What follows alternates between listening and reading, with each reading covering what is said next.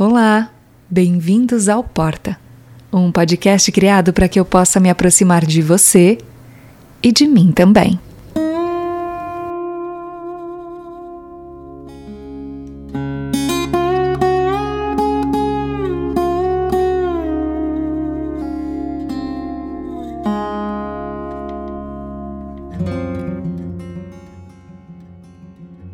Há quase dois anos eu publiquei um episódio do Porta sobre empatia.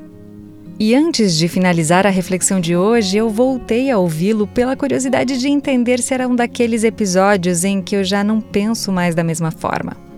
Porque sim, sempre reforço aqui que o episódio publicado é um recorte, dentre os vários possíveis, da versão da Gabi daquele momento Embora alguns valores e questões sejam, ou pelo menos pareçam, imutáveis para mim, a forma como vejo as coisas muda conforme o passar do tempo. São novos repertórios e aprendizados que a vida nos mostra ou até impõe. Mas se pelo nome do episódio você está se perguntando se eu vou falar totalmente o oposto do que eu disse anteriormente, eu adianto que não. Digamos que é apenas uma extensão da reflexão, ampliando o debate para olhar outras nuances e a importância de colocar limites. Colocar-se sempre no lugar do outro implica em não ocupar o próprio, porque, como diria Isaac Newton, dois corpos não podem ocupar o mesmo espaço. Então, sem mais delongas, eu tô aqui para dizer que mais uma vez a porta está aberta. Então é hora de pegar o fone de ouvido, aumentar o volume e diminuir o ritmo, que o nosso papo está só começando.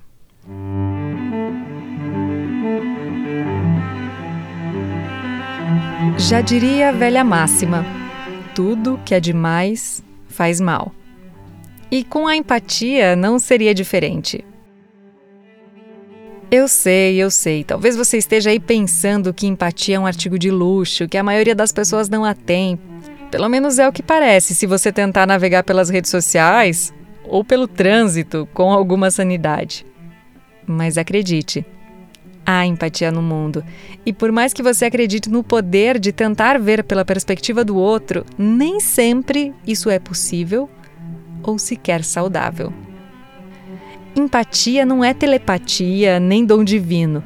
Para algumas pessoas pode até parecer mais natural, mas geralmente isso está conectado com o ambiente que cresceram ou pela educação que tiveram, geralmente bem rígida. Mas a verdade é que empatia dá trabalho, requer esforço, esforço consciente, ainda mais em um mundo que nos distrai tanto. É estar presente e de fato ouvir o outro para exercitar a perspectiva dele. Lembrando que empatia não é tratar o outro como você gostaria de ser tratado, mas sim da forma que ele gostaria de ser tratado, a partir do ponto de vista dele e não o seu. Mas então, como ser empático com gente egoísta? No mundo ideal, as pessoas que discordam conversariam, tentariam entender a visão do outro, o sentimento do outro. No mundo real, vejo muito mais gente sem noção que não consegue olhar além do próprio umbigo, gritando as suas dores e se colocando como uma vítima da história para tentar manipular o outro. E se o outro ainda sofrer da dificuldade em colocar limites, o desastre é certo. Qualquer terapeuta ou pessoa em sã consciência vai concordar que autocuidado e autopreservação não são sinônimos de egoísmo, mas sim de autoconhecimento. Então, por mais que você queira ser uma pessoa legal, acolher o sentimento do outro, colocar-se no lugar dele, isso não pode ser feito às custas do que você mesmo sente. E já que estamos na onda dos ditados, vale lembrar da máxima: é preciso primeiro cuidar de si para conseguir cuidar do outro.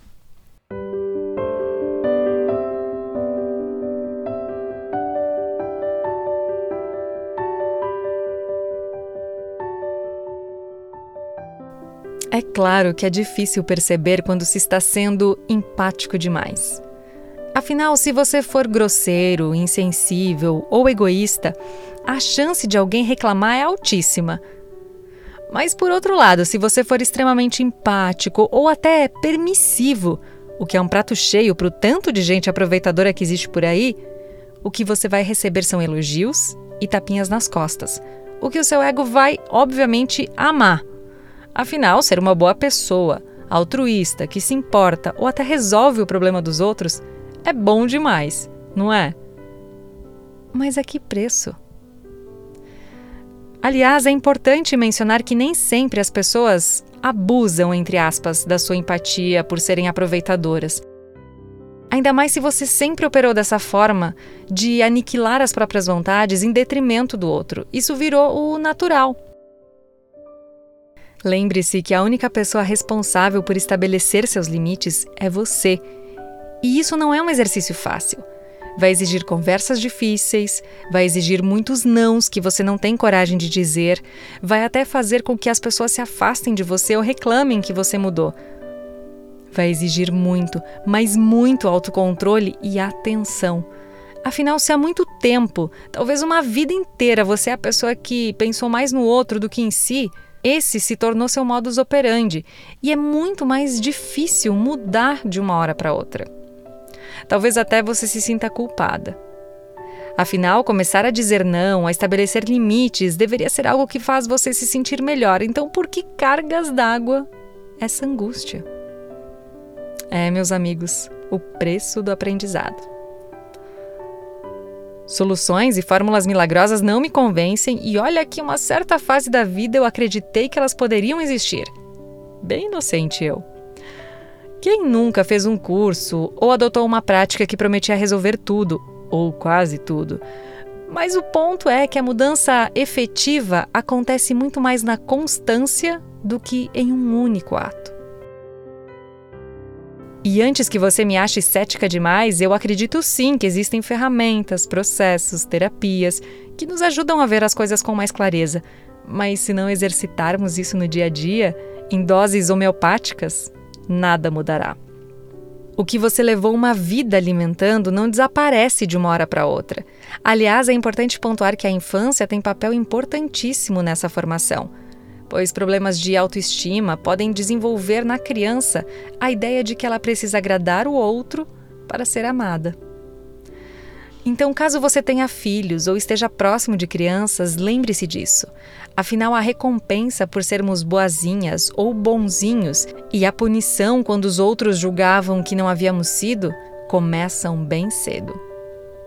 E isso pode transformá-las em adultos que necessitam fazer coisas para que os outros gostem deles e evitar o que se possa levar a desgosto e punição. Mas viver apenas pela perspectiva do outro não é saudável.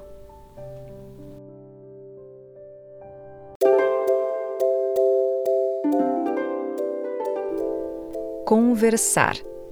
Abrir o jogo, ser honesto, falar o que se sente e estar aberto para ouvir algo que não gosta. É, eu sei, talvez você esteja aí virando os olhinhos e pensando: ai, mas eu odeio DR. Então, deixa eu te contar uma novidade. Ninguém gosta. Até hoje eu nunca ouvi alguém dizer que ama discutir a relação. São conversas difíceis, desconfortáveis, que gostaríamos muito, muito mesmo, não precisar delas. Mas a verdade é que, se quisermos manter relações saudáveis, elas são necessárias, pelo simples fato de que não pensamos, sentimos ou vemos a realidade da mesma forma.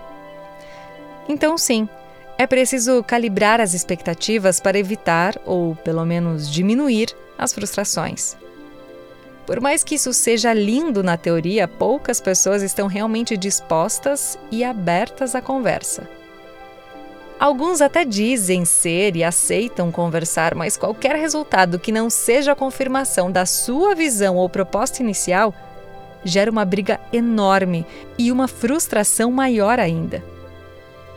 Então, deixa eu te contar mais uma coisinha importantíssima da vida adulta. Se você não inicia uma conversa com a disposição de ouvir ou repensar a sua visão, barra opinião, barra decisão, não há conversa apenas troca de argumentos que não são ouvidos por nenhuma das partes. Mas, Gabi, quer dizer então que a gente precisa conversar sobre tudo? Olha, Eu sempre reforço aqui o quanto eu não quero ditar regra para ninguém, e isso aqui é apenas a minha reflexão, são as minhas visões sobre os temas.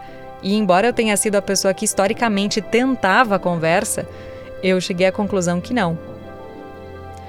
Nem tudo precisa de uma conversa profunda, porque quando um dos envolvidos não está realmente disposto a ouvir, o resultado é apenas desgaste.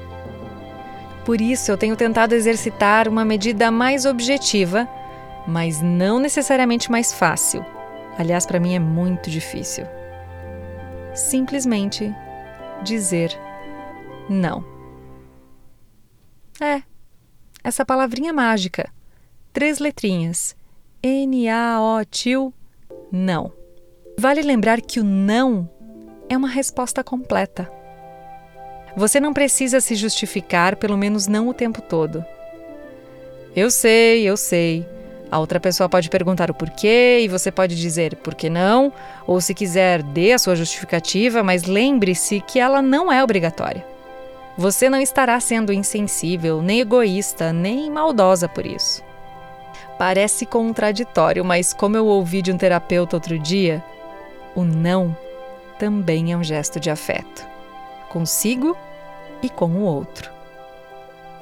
Você não quer fazer com que a pessoa se sinta mal, você quer fazê-la feliz ou até protegê-la. Mas quando se tira do outro a oportunidade de lidar com os nãos ou frustrações, também se está tirando a autonomia dele lidar com a vida. Exercitar o não é difícil mesmo. Mas quanto mais você exercita e cria os seus, mais abre espaço para receber o não do outro ou da vida. Aliás, o não também merece um episódio para chamar de seu, não acha? Afinal, cada não também significa um sim.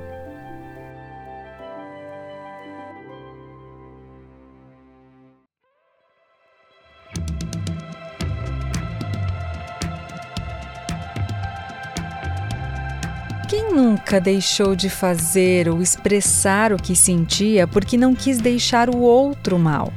Quem nunca cedeu uma, duas, três ou quantas vezes fossem necessárias porque julgava que a situação do outro era mais complexa ou delicada e assim ignorou os próprios limites emocionais, simplesmente porque aquilo era o certo a se fazer? Racionalmente você pode até justificar a sua escolha, mas emocionalmente é provável que se sinta agredida, tolhida todas as vezes em que abre mão das próprias vontades em detrimento da necessidade do outro. E isso reflete nas relações, talvez sem nem mesmo você perceber. Porque acaba carregando fardos pesados demais apenas para suprir a expectativa de alguém na tentativa de fazê-lo mais feliz ou menos infeliz. O problema é que se responsabilizar pela felicidade do outro é simplesmente o maior tiro no pé que podemos dar, porque somos no máximo responsáveis pela nossa e para isso é primordial colocar limites. É claro que nem sempre as nossas vontades vão prevalecer ou ser ouvidas, mas não é sustentável que elas sejam sempre negligenciadas porque se isso acontecer, a desconexão da relação será automática. Ninguém é feliz tolhendo as próprias vontades o tempo todo. Mas tem um ponto importante que precisa ser lembrado. A gente tem que ter clareza do que quer ou tolera, do que é importante ou inegociável e verbalizar isso, porque ninguém tem bola de cristal. E eu não estou dizendo que tudo isso precisa estar claro desde o primeiro dia de amizade ou relacionamento, como se fosse um contrato assinado e registrado em cartório. Afinal, a gente vai se descobrindo na convivência.